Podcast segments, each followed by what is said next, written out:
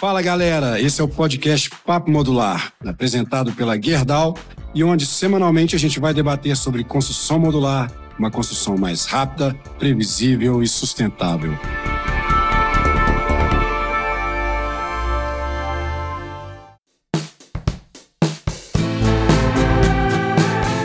Eu sou Felipe Savassi, arquiteto especialista em construção modular, e hoje eu estou aqui com a Carolina Carol Siqueira.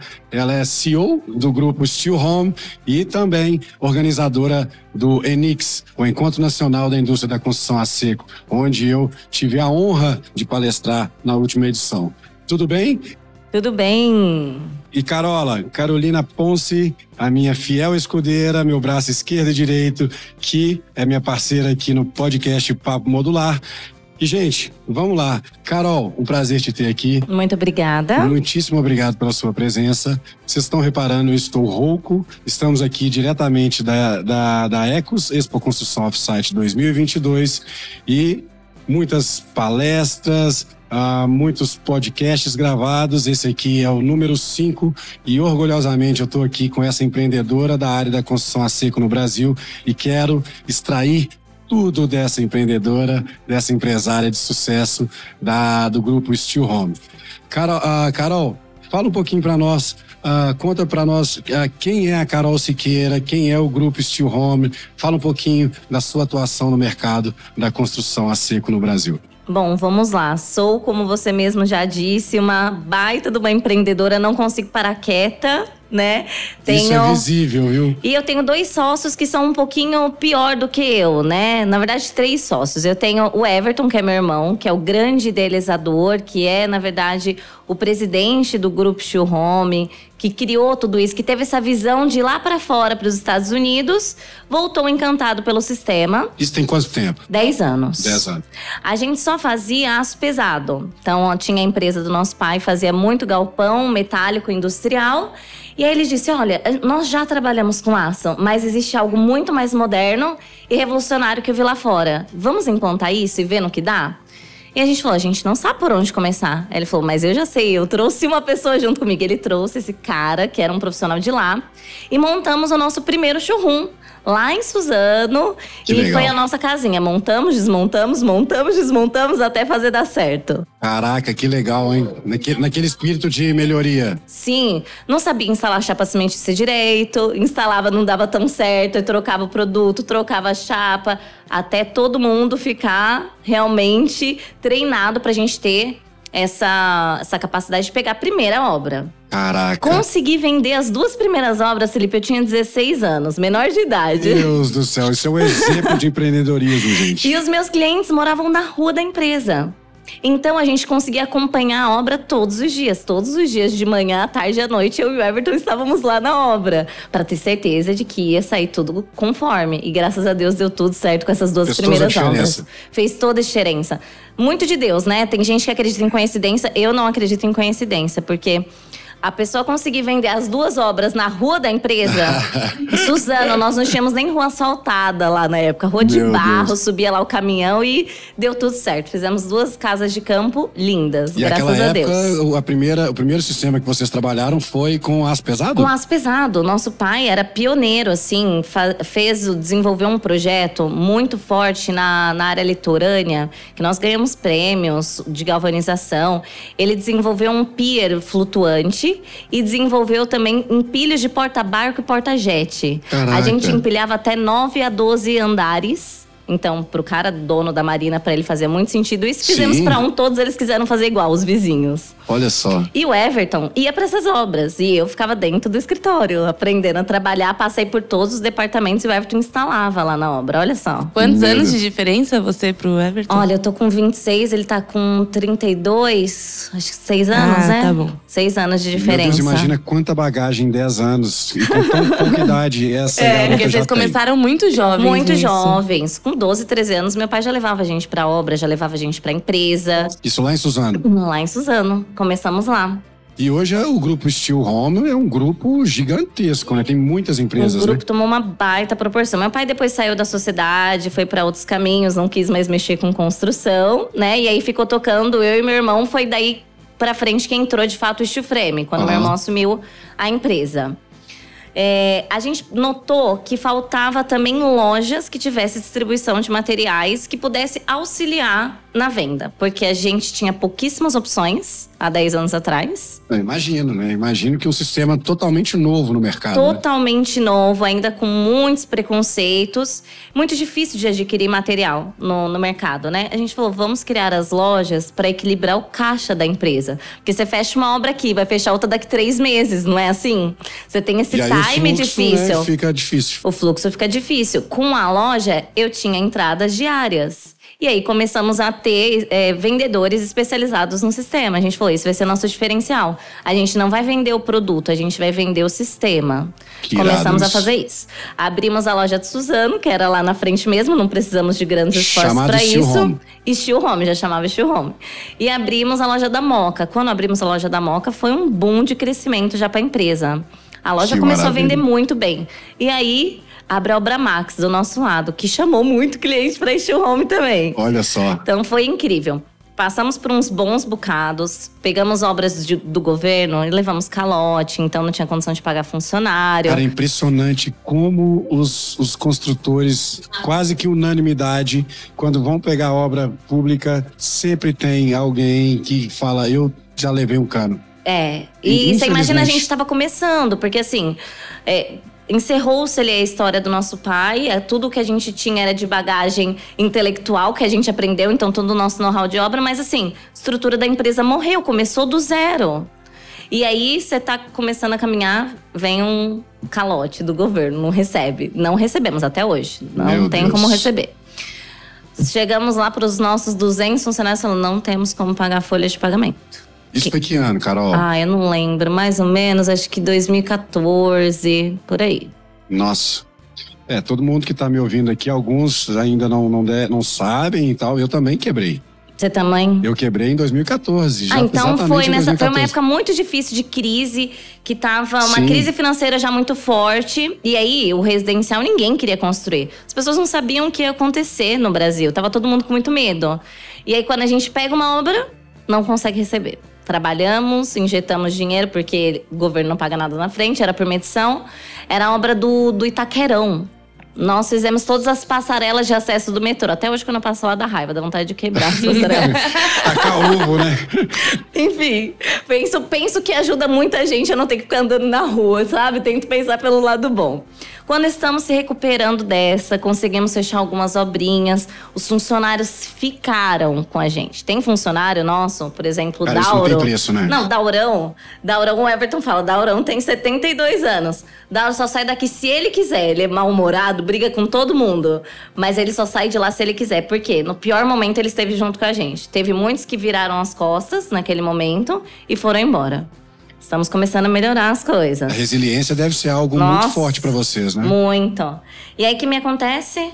A loja da Moca, que estava linda, maravilhosa, uma loja conceito, o maior alagamento da história na Avenida dos Estados. Na mesma época. Perdemos tudo, tudo na loja. Quando a loja começou a dar faturamento, começou a estabilizar o caixa, perdemos tudo. A gente abriu a loja assim, geladeira, computador, o piso laminado inteiro, né, estufado, empilhadeira que era alugada, você tem que pagar. Seguro não cobre alagamento. Para seguro cobrir Meu alagamento é Deus, muito caro. Que história. E aí, os fornecedores, os parceiros, liga Plaquilux, liga Sangoban, gente, preciso que vocês me ajudem. Bora lá reconstruir essa loja, eu preciso que vocês me deem material pra gente vender de novo, pra gente conseguir pagar vocês. E o pessoal foi e ajudou e acreditou na gente. Teve um outro parceiro também que foi a Metal Credit, que era uma empresa que fazia desconto de duplicata. Deu um dinheiro na frente acreditando. A gente falou: vai lá, reconstrói essa loja que eu acredito que vocês têm capacidade. Caraca, que história fantástica, Carol. Eu não sabia E dela. conseguimos superar de novo. Isso em 2014. Isso, um ano seguinte, assim, ó, foi muito uma coisa muito próxima da outra. Aí falamos, vamos fazer um evento, primeiro Enix. Ah, tá bom, mas a gente não tem dinheiro para investir no evento. Vamos fazer então na estrutura do galpão daqui de Suzano. Montamos lá na estrutura do galpão. Já E assim tinha começou showroom da casa, foi. Já tinha showroom da casinha lá. Falei, todo mundo vai adorar ver aqui o showroom de uma casa pronta, enfim. Vamos trazer os caras bons do exterior, que eles vão trazer conteúdo pra gente, do que a gente precisa de referência. Compramos passagem aérea pros caras, tudo. Ninguém queria pagar nada, né? Tive dois patrocinadores no primeiro Enix, cobrei 50 reais a inscrição, mais dei do que cobrei. Qu qu quanto que foi? Quando foi o primeiro Enix? Nós estamos indo agora pro quinto Enix ano que vem, há quatro anos atrás. Cara, foi ontem. Praticamente ontem. E pro evento tomar uma proporção que tomou. Aí olha o que, que me acontece, Felipe greve dos caminhoneiros, interdita a rodovia Tibiriçá inteira. Nossa, eu lembro exatamente Ninguém dessa época. conseguia chegar no evento. E eu assim, eu não vou desistir desse negócio, vai ter que acontecer esse negócio. Gente, agora a gente inventou esse Enix, esse Enix vai ter que dar certo. Ou dá certo ou dá certo. A gente não tem outra opção. E aí, o problema eram os internacionais, que já estavam com passagem comprada, já estavam chegando, porque foi na semana que isso aconteceu. Tipo, três dias antes do evento. Meu Deus. Aí eu pedi para eles, pelo amor de Deus, ficar mais uma semana aqui no Brasil. Alguns aceitaram, outros não, foram embora. Mas pelo menos dois eu consegui garantir bons que ficaram para dar palestra no Brasil. Aí vocês alteraram a data do evento. Alterei. Eu liguei para 150 participantes, ó, 150 no primeiro evento. Um a um. Tudo bem, me desculpa, mas não vai ter como fazer evento esse final de semana. Teve, é, tive era uma pagar... comoção nacional, né? Porque tava todo mundo sendo afetado é, por aquilo. É, teve umas pessoas que não conseguiam remarcar passagem, tive que pagar a passagem da galera. Falei, não, vocês não vão ficar com prejuízo, a gente vai dar um jeito. E se viramos. No segundo Enix foi quando aconteceu essa situação da loja da Moca, agora que eu lembrei. O pessoal ainda não acreditava muito no evento. Eu falei, não tem problema, faz permuta de material. Não precisa ser pague para patrocínio. Material vai virar dinheiro do mesmo jeito. Eu vendo nas lojas. Aí eu perdi esse material das lojas também. Tava estocado lá que eu ia vender para gerar dinheiro pro Enix. Isso foi no começo de. No final de fevereiro, o evento era em março, um mês antes do evento. A gente perder tudo na loja. Olha a situação. Caraca, Carol, eu não sabia de metade dessa história. e que tem isso? história, hein? E tem história. Bom, mas vamos. vamos eu tô, tô, contando a história completa, vou encurtar um pouquinho, né? Não, não, tá ótimo quantidade de detalhe. Nós, nós podemos ficar é. aqui até amanhã, porque a história é boa, é história pra se contar. Ainda mais uma história de. de, de superação. Superação, né? perseverança, resiliência. Pô, eu me identifico muito com essa história. Ah, sua. que legal. É, muita gente acha, né, que, que eu e o Everton tivemos herança e tal. Não, gente, pelo contrário. Na verdade, o que a gente herdou depois foi dívida. Porque o que aconteceu? Os funcionários, os ex-funcionários do nosso pai, viram que a gente estava bem, começaram a processar a empresa e dava vínculo. A gente assumiu mais de um milhão de passivo. O grupo econômico, né? Deu grupo econômico. Então, assim, não, a gente não recebeu herança nenhuma. Foi com muito esforço, muito suor para chegar onde, até onde a gente chegou. Meu né? Deus. E hoje vocês estão com quantas empresas? Eu vejo que tem braço de financiamento, braço de produção, braço de execução, melhor dizendo, braço de venda. Explica um pouquinho o tamanho do grupo. Hoje nós estamos com oito empresas dentro do grupo, né? Nós temos as duas principais que continuam sendo as lojas de Home, Hoje com quatro unidades, unidade de Sorocaba, unidade da Moca, resiliência total, unidade total, da Moca. Não, eu fiz a retrospectiva. Falei, gente, essa loja que já passou por tantas coisas. E posso te falar, tem três vendedores. É a loja que mais vende todos os meses. Uau! Desde que abriu. É a loja que bate recorde com três vendedores. As outras lojas têm cinco, oito. Uma loja da Moca com três, eles arrebentam. Que massa. É, temos a loja do Rio também, que inauguramos é, no começo desse ano. E ainda para esse ano, mais duas lojas aí estão vindo também. Que legal. A construtora Steel Home, que é a parte tanto de obras corporativas quanto a parte de obras residenciais. Hoje atuamos mais no alto padrão, mas a gente está querendo quebrar um pouco esses paradigmas de que a construção a seco, que o steel frame só serve para alto padrão. Então a gente está fazendo muitos estudos agora nessa parte de custo, de viabilidade financeira para outro tipo, outros tipos de projeto para alcançar também a média e baixa renda. Até porque o grande déficit habitacional. É nessa parte. É nessa área, né? É, é nesse, é nesse recorte da, da, da, população. E são mais de 5 milhões de moradias né, demandadas. Sim, a construção tradicional não consegue atender isso. É impossível. E só aumenta, né, esse número? Só aumenta. Então, a gente está fazendo alguns estudos agora, por exemplo, para casas mais populares.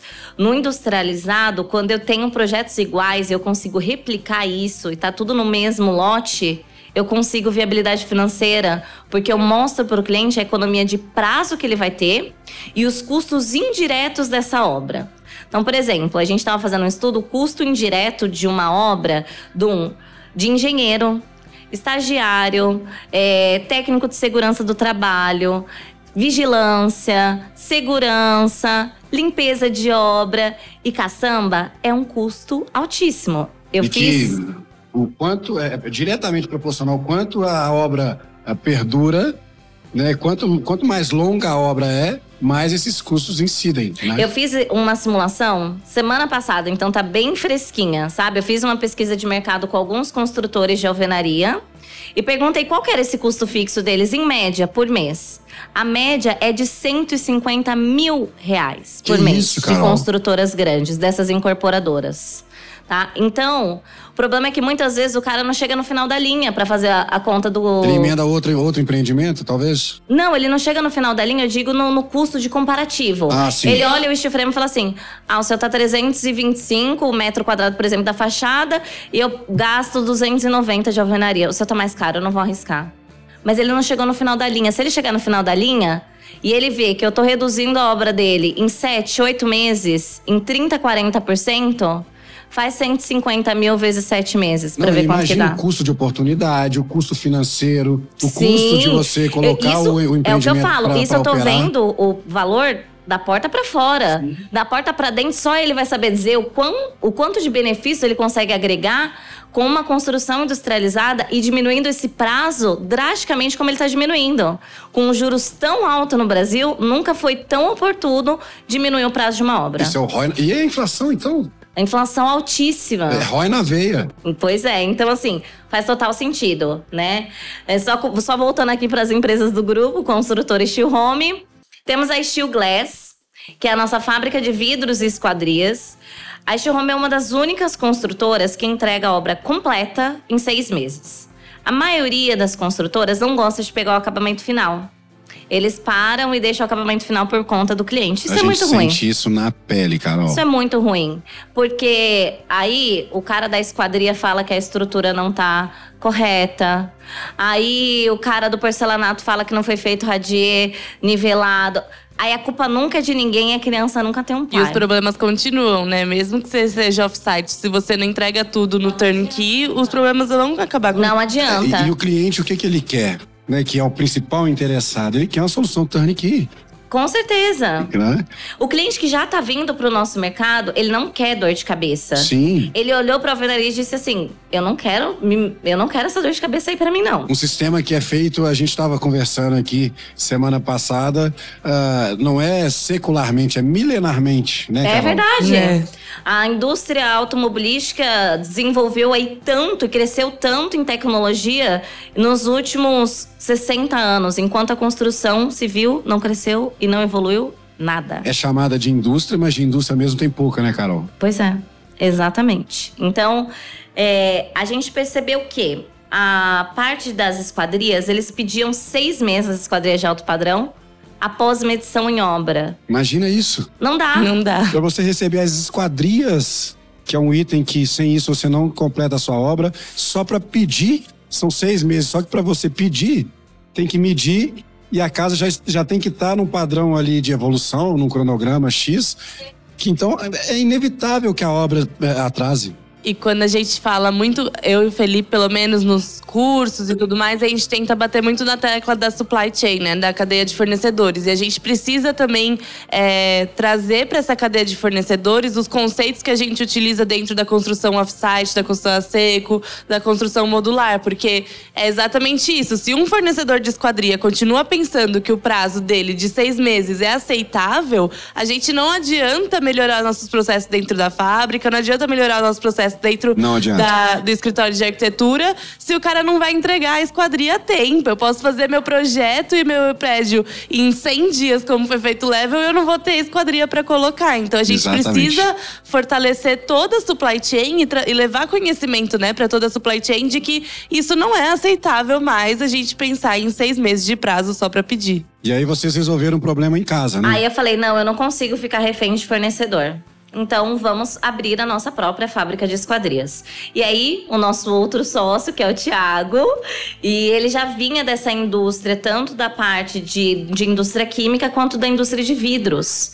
Então ele toca essa fábrica para nós lá em Sorocaba. Maravilha. E aí tiramos isso da frente. Mas vocês atendem só. só Somente as só nossas interno. obras. Aham. Só as nossas obras. Ok. Agora lá ele tá vendendo um pouquinho de box, coisas mais simples, vende na própria loja de Sorocaba. Já tá a fábrica lá atrás, ele vende pros clientes que têm interesse também. Sim. Então a Steel Glass tá atendendo nessa parte.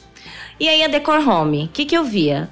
Lindo, fiz a obra em seis meses, me matei pra fazer a obra em seis meses, abri uma empresa de esquadrilha meu cliente. Acho que daqui uns oito meses eu me mudo. Eu, por quê? Não, porque a empresa de marcenaria veio aqui fazer as medidas agora e ainda vão fabricar e montar e instalar. Eu falei, o quê?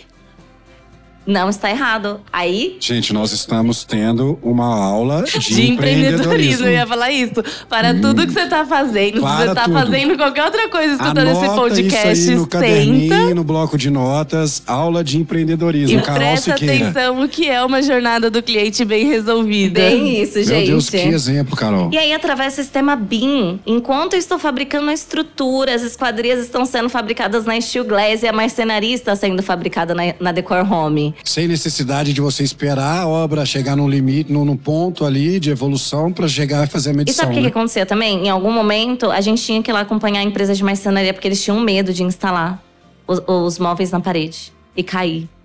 Por eu causa falei, do, do ser um sistema É, novo, né? Eu falava, eu tenho o trabalho de acompanhar e não tô ganhando nada por isso, então traz pra dentro aqui. Olha só. E aí arrumamos um parceiro de marcenaria. Criamos a marcenaria, fica lá em Santo André, do lado da fábrica. Então, hoje, a parte de fabricação de perfis já é toda nossa também. Que legal. Verticalizamos pra gente depender menos ainda de fornecedores externos, né? Que legal. Então, que é a Dry Solution, que é toda a nossa indústria, tanto da parte de perfis metálicos, quanto da parte da indústria química. Então, nós criamos a nossa massa para drywall, criamos a massa para drywall com textura da, da, da cimentícia, do cimento queimado ali, e a massa para cimentícia. Todo mundo queria esse tal desse cimento queimado. Falei, quer saber? Vai lá, Dry Solution, desenvolve esse produto E aí. quem, quem tem os insights, assim? É você? Ah, é todo mundo. É. Todo mundo. A gente, às vezes, conversando, tem uns insights muito loucos, sabe? Ah, é, teve vários insights que eu tive do Enix no, tomando café no Starbucks, entendeu? E é isso que eu É. queria entender um pouco melhor, que a gente já viu toda a sua jornada, né? Como que você foi desenvolvendo esse lado empreendedor e foi desenvolvendo seus negócios.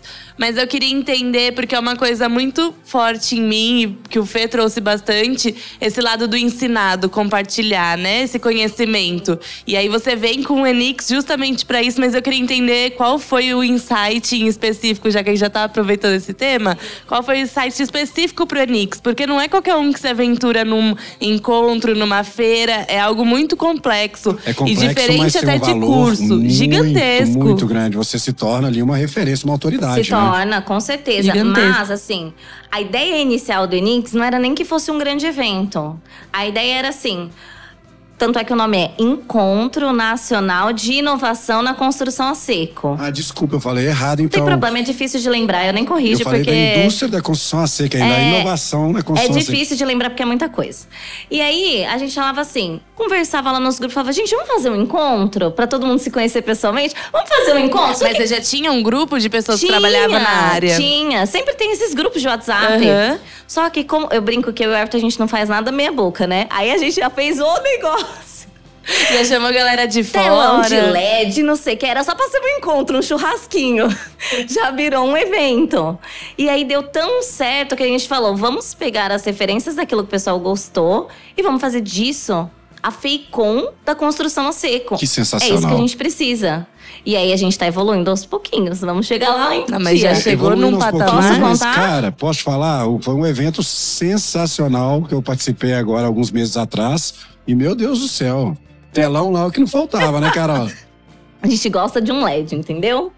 É, Não, e convidados super importantes e coerente com tudo que vocês trazem. Então, eu acompanho muito a agenda do Fê e o que, que ele vai falar e fazer nos eventos. E ver, assim, a- eu falei pra ele, você tá ficando cada vez mais chique. Porque agora Não você vai é? palestrar antes do Roberto Justus, aí já é outro, outro nível. E aí agora eu tô Olha o entendendo… nível de responsa. E agora eu tô entendendo a cabeça que tinha por trás disso tudo, né, gente? Não tinha como esperar outra programação. Daqui a pouco a gente vai ver a Carol Siqueira no Shark Tank. Ah, Total, eu já tava pensando nisso. Eu vou falei, deixar pra contar ainda essa vai. novidade no final.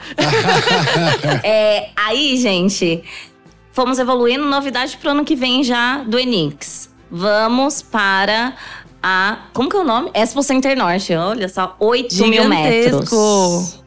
Expo Center Norte, ano que vem. Começamos com 500 metros, fomos para 2 mil metros, fomos para 4 mil metros, agora 8 mil metros. A Uau. sensação de conversar Uau. com ela aqui no ao Uau. vivo é que, assim, em algum momento ela vai dominar o mundo sem você perceber. que ela tá aqui, ó. Ela vai contando as coisas. E aí você vai falar: caraca, funcionários essa menina vai eu e o meu dominar. irmão, a gente é o Pink e o cérebro, né? O que vamos Total. fazer hoje? Gente, Muito bom, é muito muito bom. bom. porque é exatamente isso. Ela vai aumentando, né? Continuando a história, vai aumentando o nível. Então, assim, essa menina, mulher, empresária, vai dominar o mundo em um piscar de olhos, porque essa é a Caralho, sensação que traz. Não me surpreendo nada se daqui a pouco eu ver Carolina Siqueira, Shark Tank Brasil.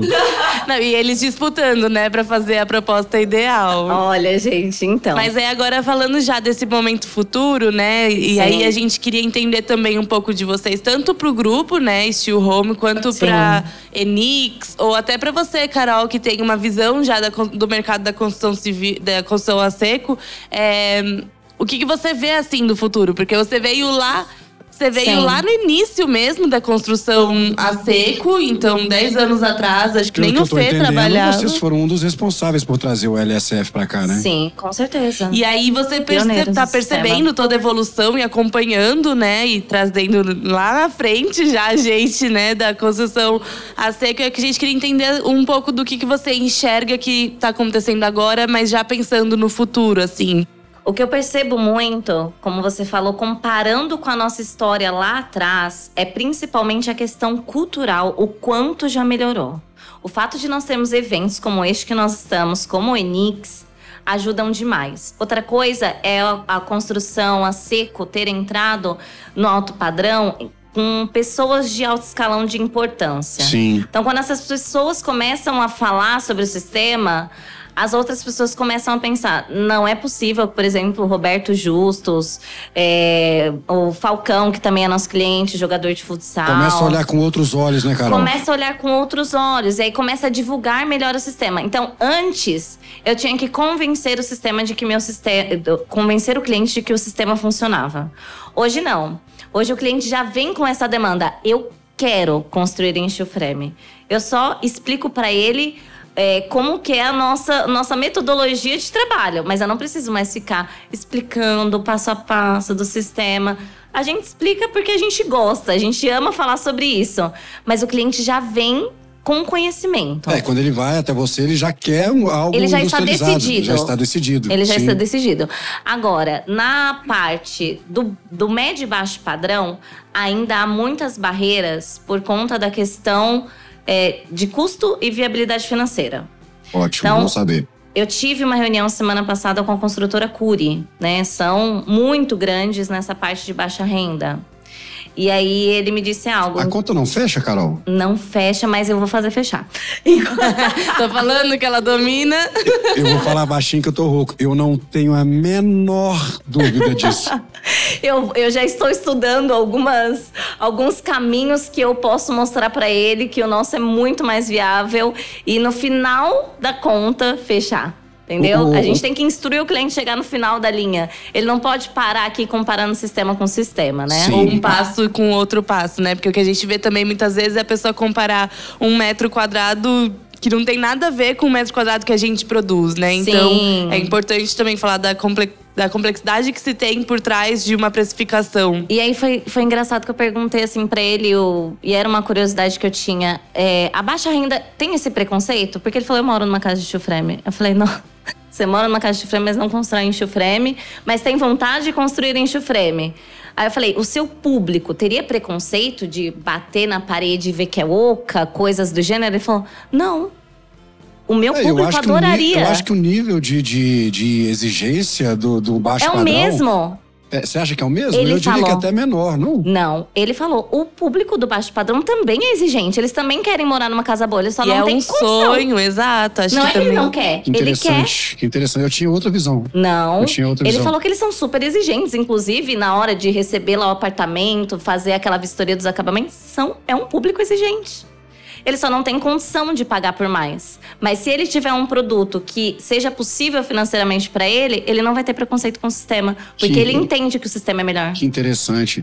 E, e o Light to Frame hoje, ah, uma das premissas para se trabalhar no, no- no baixo padrão, no baixo e médio padrão, é a questão do financiamento, correto? Sim. E o Light to Frame é 100% financiável. É que eu resolvi isso também através da Steel Bank. Gente, Então, Uau, é, uau. Caixa Econômica. Seis meses só para liberar o financiamento para o meu cliente. Oito meses, o cliente desistia, gente. Não tem condição. Mas mesmo esperando esse tanto, é financiável, né? É financiável, Sim, tá? 100%. Inclusive, o terreno e a construção. Tá? Eu já e falo pro cliente, se Carol você lá, quiser construir ano que já viu uma oportunidade, falou assim, opa, peraí, eu quero Falei, essa fatia do bolo pra olha, mim. Vamos chamar os amiguinhos investidores para serem debenturistas dentro da Steel Home. Nós não temos interesse de ganhar dinheiro, a gente só quer viabilizar o meu, o meu Sim, recurso. indiretamente o seu negócio está sendo beneficiado, O né? meu recurso tá ali na, na Steel Home Construtora. Eu quero viabilizar essa obra para esse cliente. E até fazer ele gastar mais. Algumas vezes eu falo pro cliente: se eu parcelar em 36, você consegue, quer colocar mais alguma coisa? Olha fala: só. ai, pensando bem, eu acho que mais dois quartos faz sentido para mim ter no pro meu bolso, futuro. né? Parcelado assim faz sentido. E aí a gente rentabiliza esses debenturistas, são investidores dentro da empresa, e viabilizamos a parte do financiamento. Outra coisa, nas lojas Steel Home nós somos distribuidores, um dos principais hoje da Sangoban, né? Sim.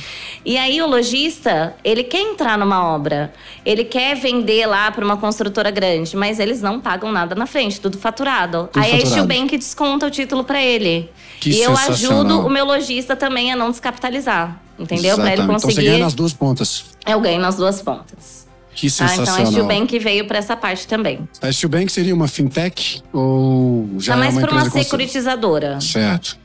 Tá? Muito nesse, nesse nível. É, o caminho que a gente faz ali na- nas startups, por exemplo, eu com a Mocha agora, a gente busca também uma solução de financiamento através de fintechs ah, com a mesma cabeça sua, no sentido de, já que os bancos, por exemplo, na área do modular, que ainda não tem da tech e tudo mais, não financiam, a gente, alguns sistemas, né, porque outros têm, a gente precisa dar o nosso jeito. Nós não vamos esperar o mercado eh, ficar maduro o suficiente para chegar um banco e falar assim, ah, tá ok, é modular, é a bola da vez, funciona certinho e tudo mais, agora nós vamos financiar. Hoje, tem sistemas dentro do modular que já são financiáveis, outros não. Então, a gente não pode esperar isso acontecer, a gente tem que dar o nosso jeito. E a sua cabeça aí mostra que você já identificou isso e resolveu o problema né, de uma forma que indiretamente você sai ganhando. Sim, né? com certeza. não tem uma ponta solta no negócio Não dela. Eu tô muito solta. chocada. Eu já não sei mais nem que pergunta fazer, porque eu sei que ela vai vir com um negócio novo. Não, mas pode perguntar, porque a gente quer mais é saber mesmo da cabeça dessa menina. Eu tenho sim uma pergunta a fazer, porque quando você fala que Enix tem inovação no meio, como que vocês fomentam né, essa inovação? Eu estava num bate-papo super legal com o Walker falando exatamente sobre a inovação e como meios é, plurais ajudam né, nessa criação de novas soluções. E aí eu queria entender como que é para você já dá para entender um pouco, né, nos seus negócios, que vem a inovação ali no dia a dia, mas como que você consegue fomentar isso dentro das suas empresas e também dentro do Enix, né, que seria esse espaço destinado a isso. Sim, com certeza. De novo, a gente vai buscar as referências lá fora. Né? Eles, o Felipe foi agora numa feira, eu fiquei admirada de ver os conteúdos. Isso mostra o quanto nós ainda estamos atrasados. Por mais que nós já Nós evoluímos somos um muito, reflexo do que está acontecendo lá. Nós, amanhã, somos um reflexo do que está acontecendo lá hoje, né? Sim, exatamente isso. Então, sempre as referências são internacionais, a gente está sempre buscando esses palestrantes para trazer para o Enix. E ano que vem a gente vai montar uma casa em dois dias durante o evento. Amo isso. Eu também. Amo isso. Eu acho que a gente não consegue mais fazer um evento sem montar uma casa. Amo isso, é. porque Foi a Não. mesma proposta que a gente fez lá na imersão, montar a casa em, em três dias. Exatamente. Cara, as pessoas precisam ver que é possível de se fazer e com qualidade. E tem que né? ser palpável, né? Não adianta a gente ficar falando, falando. As pessoas têm que ver isso de forma prática acontecendo. E aí agora compramos as nossas máquinas de steel frame, que até então a gente só trabalhava com steel. Até começo do ano a gente só trabalhava com steel frame de forma tradicional, montando em obra, painelizando em obra. E ainda assim conseguia nesse prazo super curto de seis meses, né? Construções de até 800 metros quadrados residencial. 800 metros 800 quadrados metros em eu seis em meses. seis meses. E uma obra Exatamente. convencional demoraria o quê? Um ano e meio se não houver atraso. A gente normalmente fica um terço do prazo, tá? Lindo Então, uma obra dessa é, ficaria em torno de 18 meses. É, eu acho legal quando os, os clientes fazem um orçamento de alvenaria e me passam, sabe? Às vezes, só por curiosidade, eles fazem já dá pra ver. E, e Perceber. como é que tá essa comparação? Em termos de, de No percentual? alto padrão, eu fico muito mais em conta, Fê. Você fica mais em conta. Muito mais em conta. Porque o custo indireto é muito relevante, né? O custo de fundação é um dos principais que eu vejo ali. Então, por exemplo, a fundação de uma casa Só, tradicional. só para quem está nos escutando e não sabe por que a fundação fica mais barata, é porque o sistema é bem é mais muito leve. mais leve, exatamente. O sistema é muito mais leve.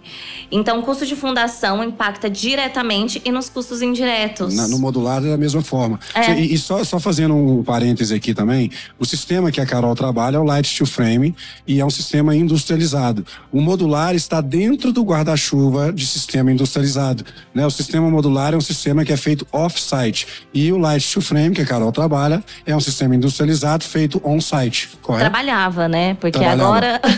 Ó, já veio outra Já novidade, veio. Agora a gente pegou uma fábrica lá de 50 mil metros quadrados, porque o offsite ele precisa ter uma estrutura, né, para comportar isso.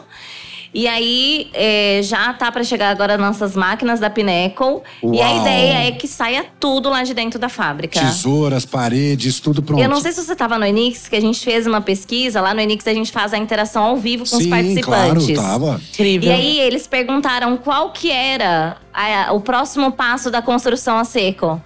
85% das pessoas responderam: é a construção off-site. Repete isso, coloca em tarja vermelha.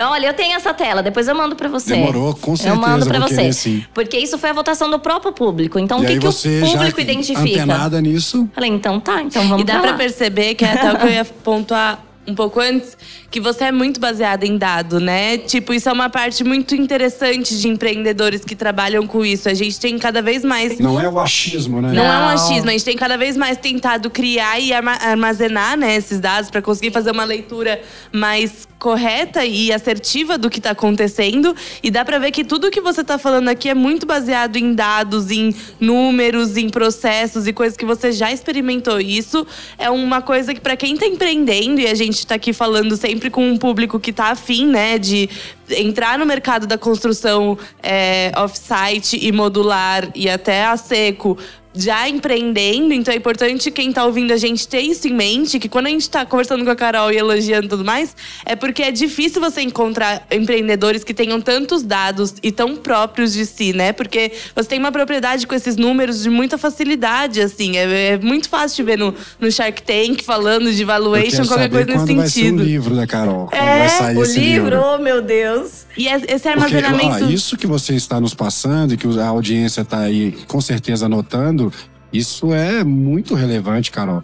Como empreendedora, empresária, né, nós que estamos aqui também vivenciando no dia a dia empreendedorismo e tudo mais, isso que você está nos falando é uma verdadeira aula, né? Sobre empreendedorismo, visão, né? Onde o mercado está indo, quais os passos eu tenho que dar, quais os rumos eu tenho que dar para o meu negócio para que a gente chegue na frente e abra o caminho desses novos negócios, né? De- Desse, desse rumo que o meu negócio está tomando.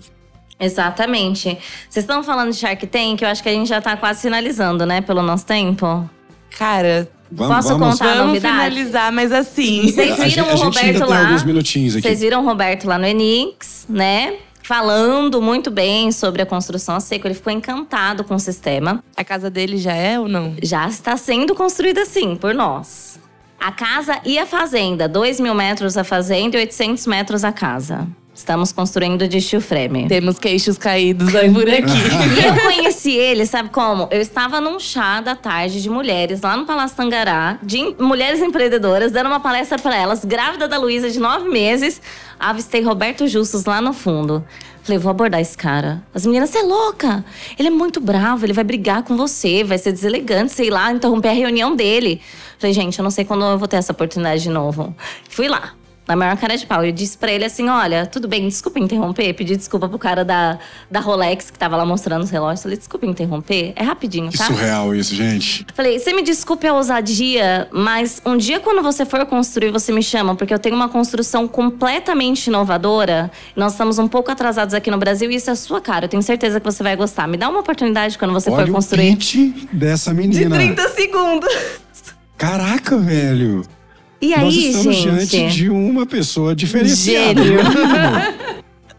E aí, gente, Luísa nasceu, estou lá em casa, trabalhando home office com Luísa.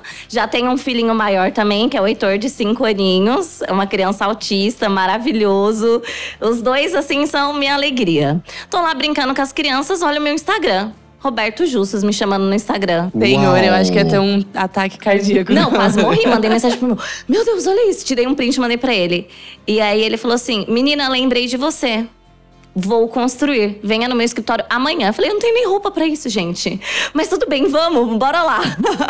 e aí dei um jeito, fui no escritório dele. Quando eu tava na terceira página da Steel, da Steel Home, eu não tinha entrado nas obras. Eu só estava mostrando as empresas. Ele, eu estou fascinado. Se ele ficou fascinado, então Cara, tá tudo nós bem, estamos gente. de boca aberta. E aí ele Não, ligou. é, é bom que já comprova que o que a gente tá falando é, real, né? E que a gente não sabia E a desse gente não detalhe. sabia dessa história. Ele ligou na hora, pediu pra ligar pro meu irmão. Eu quero conhecer quem é o dono dessa empresa. Até então eu não era sócia. Porque eu achava muito injusto eu ser sócia do meu irmão se eu nunca tinha entrado com investimento financeiro. Ele que, né, entrou lá atrás com, com dinheiro, eu falava pra ele que eu ia guardando o meu lá, minhas comissões, e uma hora eu ia ser sócia dele. Roberto ligou pro Everton na hora. Meu, você é um baita gênio, um empreendedor. Eu nunca vi um negócio desse. Você verticalizou to- totalmente. Eu tô encantado com a sua empresa. Eu quero ser sócio de vocês dois. Aí minha irmã falou: Sério que ele falou isso? Olha, eu não sei, minha empresa não tá vendo, eu não tô procurando um sócio, mas a gente pode conversar, né?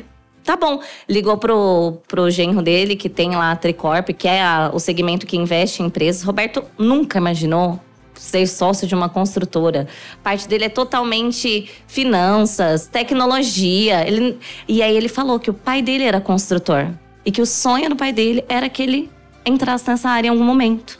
Que história fantástica. Ele se tornou sócio de vocês? E aí ele entrou sócio da Steel Home agora. Gente! Então agora meus dois sócios mais doidos do mundo. E tem o Thiago também, que é só diretor comercial, mas sócios diretamente ligados a mim é o Everton e o Roberto. Tem como eu não ser acelerada? Meu Deus! Não tem como você só. não ser um gênio. A menina vendeu desde os pitch que ela 16 fez. anos de idade. Você acha que agora ela não ia vender pro Roberto Justus? Eu já tava Meu muito crente no seu Deus. potencial ali. Cara, parabéns, Carol. Eu não sabia Obrigada. dessa sua história. É, ele entrou bem recentemente, ele tá como uma SPE agora no grupo, né? Que ele ainda não entrou no CNPJ principal, porque tá fazendo aquela parte do IG, eles têm. Sim. Enfim, parte de documentação mais burocrática, mas até o final do ano a gente divulga publicamente aí. Uau. Vai ter foto, vai ter tudo, vai ser Meu tudo assinadinho, Deus. bonitinho. Adorei, adorei. Não, que papo maravilhoso, Carol. Meu Deus. Querida, fa- fala comigo aqui. Para onde, para onde eh, esse, esse a Carol já perguntou, mas quais são os desafios hoje que o setor da construção a seco tem enfrentado e que você ah, identifica como os, os, os empecilhos, né, para se crescer mais? E qual empresa você vai inventar pra solucionar esse empecilho, esse boa, boa, desafio? boa, boa. Gente, olha, hoje nós representamos, de acordo com os últimos dados, que foi há dois anos atrás, né, da, das como que é o nome da Absem, que fez uma pesquisa. É os dados mais recentes que a gente tem. Nós representamos 3% do mercado da construção civil. Ótima informação. É muito pouco. A construção a Deixa eu te essas pesquisas, tem tudo no meu celular. Gostaria sim, valeu. É a construção a seco que você tá É, falando. eles juntam o steel frame e o drywall. Isso Beleza. que o drywall ainda representa muito mais. O drywall cresceu no último ano 57%, De um ano para o outro? de um ano para o outro. Uau! O grande desafio é, as indústrias não estão dando conta. Sangoban está investindo numa A nova supply chain. indústria. E é, às vezes a loja Steel Home, por exemplo, deixa de vender porque não tem material. Não tem, não dá para atender a demanda no Esse, mercado. esse é um, esse é um desafio, Esse então. é um desafio. As indústrias têm que crescerem mais. E quem sabe a Home aí também ter uma indústria de. Quem sabe nada, né? A gente já sabe que vai ter. Quem sabe já está nos meus planos. Com É, esse backup que você tem aí, eu não tenho a menor dúvida. E então precisa crescer. Principalmente a parte do drywall. Precisa ter mais peso, mais corpo às indústrias para atender essa demanda que está muito grande do mercado. Né? A outra barreira, que é a questão cultural, precisa continuar a ser trabalhada. Essa sempre. Paradigmas quebrados. Sempre, eu acho que sempre, a gente sempre vai ter que trabalhar nisso. Eu acho que vai ser um Sim. trabalho infinito. Vai demorar muito Sim. tempo pra gente chegar numa época e falar assim: todo mundo conhece o sistema, todo mundo sabe Mas o dessa bom é que opção. multiplica, né? A gente fala pra um, aí o outro já passa a palavra do, O não é do lar. linear, ele é exponencial. É, a realmente. gente vai aumentando. A gente não precisa ficar falando na mesma proporção. Às vezes a gente vai até aprofundando os assuntos. A gente percebe, pri- principalmente pelo Instagram do Fê, em um momento a gente tinha que bater muito na tecla Do básico, do né? básico. E agora a gente já vai passando pro básico, porque o básico a pessoa já chega com aquilo, sabe? E aí, porque a gente multiplicou tanto esse conhecimento Sim. que ele vai exponencialmente. Eu brinco que é quase a gente evangeliza, né? A pessoa. Exatamente, exatamente. a gente converte ela pro sistema. Mas você sabe por que essa conversão não é difícil, apesar de tanto preconceito? É porque o sistema fala por si só. As informações, se você falar é, que uma obra que pode ser feita três vezes mais rápida, com um preço ali muito mais previsível e com a qualidade que a gente com a, qualidade e o desempenho superior e que não somos nós que dizemos, somos, são os laboratórios, atendimento a normas e tudo mais, é, com design, com acabamentos que qualquer obra ah, convencional tem, nós temos também, em termos de, de construção industrializada, fica difícil da pessoa ah, não tomar outra ah, decisão se não vir para o lado de cá. Com certeza. É ser racional, né? Sim, É exato. olhar, pensar e analisar a situação e não existe um caminho mais inteligente do que a construção a seco. O problema é que muitas vezes as pessoas não conhecem. Elas nem sabem que existe essa opção. Uma das barreiras que nós estamos trabalhando bastante é nas faculdades. Porque um arquiteto, um engenheiro recém-formado, ele vai olhar para um negócio desse, vai achar lindo, maravilhoso, vai estar empolgado, mas ele vai falar: eu vou arriscar o meu CAL, o meu eu acabei de me formar, e se isso não der certo? Carol, nas, nas universidades que onde né, os nossos profissionais são criados, não existe sequer uma menção à construção modular. Até pouco tempo atrás, eu tenho eh, alunos, estagiários, eles falam, Felipe, não tem. Não tem. Não tem. Tanto é que, gente, eu e o Everton não temos formação nenhuma, tá? Zero. Nossa, mas, mas aí. é, Zero. Vocês têm a maior formação, que é a escola A de empreendedorismo. você já tem. Carol. E as pessoas falam, por que, que você não vai lá fazer uma arquitetura, Carol? Eu falei, porque eu vou querer bater no professor, porque ele vai querer me ensinar a projetar em alvenaria e eu não vou aceitar, então não vai dar certo.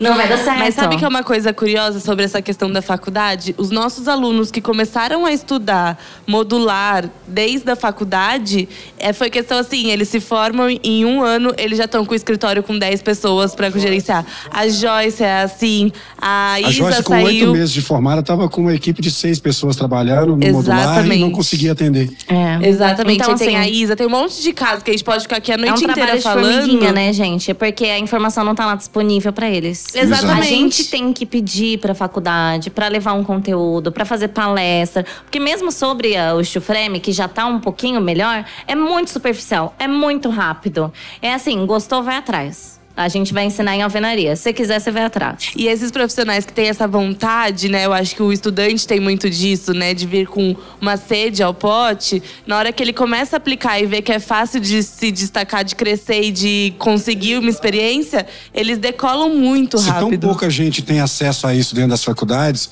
quem já procura, antes de se formar, ah, em, conheci- em se formar no conhecimento ah, como modular ou construção a seco, ele já sai com um impulso no mercado que ele vai sair muito na frente dos seus colegas. Com certeza. né? Então, a- a- é, é até difícil de entender por que as universidades é, ainda relutam tanto em ensinar. A, o, o futuro não é mais o futuro, né? A, É o a- a presente. A, maior e tendência eles estão ficando pra trás. Se eles, não aprendem, se eles não aprenderem isso, eles vão ficar Exatamente. trás. É difícil de entender por que não ah, ah, existe um approach mais profundo nas universidades, Em contrapartida, um monte de recém-formado procurando emprego e a gente desesperado por mão de obra qualificada. Exatamente, exatamente isso. Por isso que a gente faz 50% de desconto lá no Enix. Todo mundo fala, ah, vocês deviam dar desconto para os montadores, para não sei o que. Eu falei, não, gente. é, estudante não tem salário, né? Vamos. Então Colaborar. a gente. Ano passado, eu fui na, na Uninove e fui no Senai, de sala em sala. Falei meia hora sobre o sistema e convidei eles para ir pro Enix. Fiz um valor promocional para incentivar essa galera no evento, entendeu? E você vê que eles têm sede mesmo pelo, Claro. pelo sistema. Então, assim, eu acho que tem que ser um trabalho.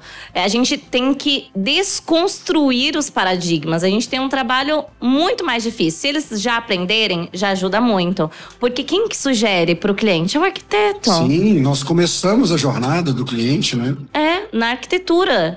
Então ele vai aprender a projetar da forma correta.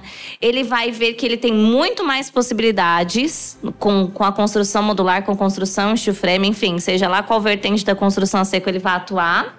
E ele vai ver que ele tem uma possibilidade de ganhos muito melhor, porque a mão de obra é mais valorizada no nosso mercado também.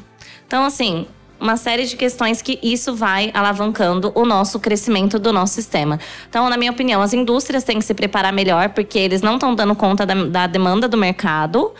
E as faculdades, os, as instituições de ensino têm que inserir mais o conteúdo sobre construção a seco. E os grandes players investir um pouco mais em mídias também. Então, hoje, por exemplo, a Steel Home, essas construtoras, enfim, a gente não tem condição de fazer um comercial lá na Globo ou fazer algo assim, é, muito com um investimento Mas, muito mas, grande. mas o, o próprio evento que você faz já é uma senhora de, um, de uma propaganda, de um Com marketing certeza. em cima da, da construção. O próprio um Renato- fomento né, da construção. Sim, que você conheceu lá o Renato Mendonça no Enix. Ele é, ele é o apresentador do, do Redecora em 24 horas, do Sim. GNT, e do Te Devo Essa do SBT. Né? E ele não conhecia o sistema, ele conheceu porque eu convidei ele pro Enix e todo ano eu faço isso. Eu pego esses arquitetos mais renomados, mais famosinhos e pago lá pra eles Visionário palestrarem no Enix, entendeu? Só que eu falo pra ele, você chega mais cedo pra você assistir as palestras? E aí o cara sai encantado pelo sistema. E aí começa a Ah, especificar. não. No último Enix foi o Paulo Biak, que é do. Sim, sim, Do, do GNT, não, desculpa, da Globo. Ele faz aqueles, aqueles projetos do It Yourself, mas faz bastante reforma também. E esse ano, ele decidiu que ia fazer a casa dele em Chufreme. Quem que ele chama? Primeiro a Carol. Aí Meu agora tá Deus céu. estudando os projetos.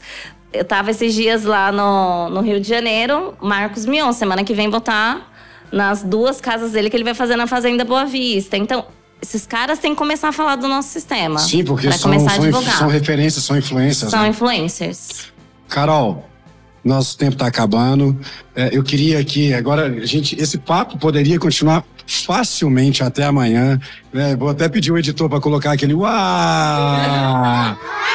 Mas eu queria te agradecer aqui, em meu nome, em nome de toda a nossa audiência, essa aula de empreendedorismo, de visão que você nos deu aqui, de, resi de, de resiliência, né? E volta por cima. Cara, é, eu não conhecia esse seu lado, essa sua história, e você hoje passa a ser uma das minhas heróis. Pode ter certeza. Parabéns, e eu não, não vou me surpreender de jeito nenhum.